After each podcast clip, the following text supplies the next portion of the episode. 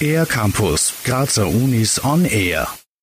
Entscheidet Bildung wirklich über Lebenschancen, soziale Herkunft über Zukunft? Im Interview verrät die Soziologin und Genderforscherin an der Universität Graz, Veronika Wörer, was soziale Ungleichheit im Bildungssystem bedeutet, worin mögliche Ursachen liegen und wie man dieser entgegenwirken kann.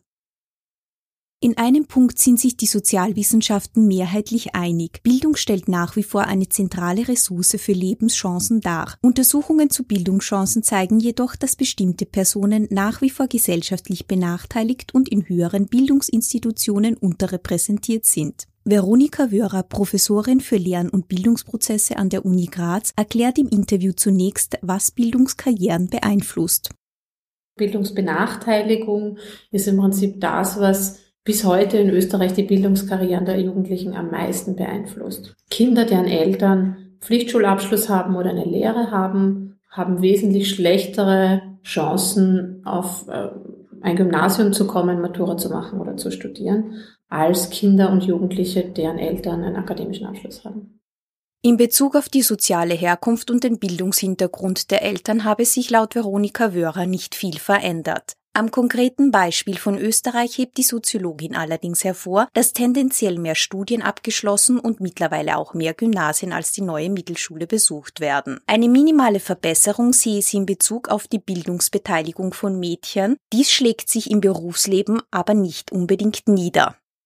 Früher waren Mädchen in den höheren Schulen unterrepräsentiert, auf der Uni auch. Ja, mittlerweile haben die gleich gezogen und man sagte dann immer, die Burschen überholt. Also sie sind ein bisschen erfolgreicher in der Schule oder schließen ein bisschen häufiger höhere Schulen und auch Studien ab. Also das bildet sich dann nicht im Berufsleben unbedingt ab. Ja, also bei der Universitätshierarchie sieht man ja auch, je höher man hinaufgeht, desto weniger Frauen.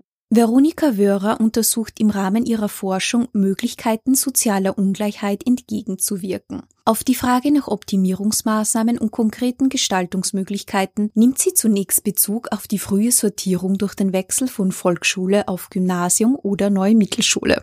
Also es müsste sich im Bildungssystem größer was ändern, damit es wirklich zu mehr sozialer Gerechtigkeit kommt. Und da wäre ein wichtiger Punkt, dass diese frühe Trennung mit zehn Jahren in die einen, die in die NMS gehen und tendenziell eher eine Berufsausbildung machen und die anderen, die in die AHS gehen und tendenziell die Möglichkeit haben, eine, ein Universitätsstudium ähm, zu absolvieren, dass diese Trennung später kommt und dass es äh, mehr Übergänge gibt.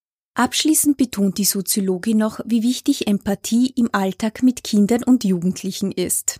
Ich unterrichte am Lehramt. Ja. Das, was ich den Studierenden immer versuche zu vermitteln, ist, dass sie sich dessen einfach bewusst sind. Ja, dass sie sich dessen bewusst sind, dass die Kinder, die sie da vor sich haben, aus ganz unterschiedlichen Hintergründen kommen und ganz unterschiedliche Ressourcen mitbringen. Ich denke, wichtig ist, dass man eben achtsam ist, dass man aufmerksam ist, auch zuhört die Bedeutung von Bildung für die Lebensperspektiven junger Menschen gilt als unbestritten und spielt folglich eine zentrale Rolle im sozialen Integrationsprozess. Ungeachtet der Defizite im Bildungssystem können Lehrpersonen mit dem Bewusstsein über Bildungsungleichheit im Unterricht Chancengleichheit jedoch fördern und somit richtungsweisende Schienen für die weiteren Bildungskarrieren der Kinder und Jugendlichen legen. Für den R-Campus der Grazer Universitäten Isabella Estrada. Mehr über die Grazer Universitäten auf ercampus-graz.at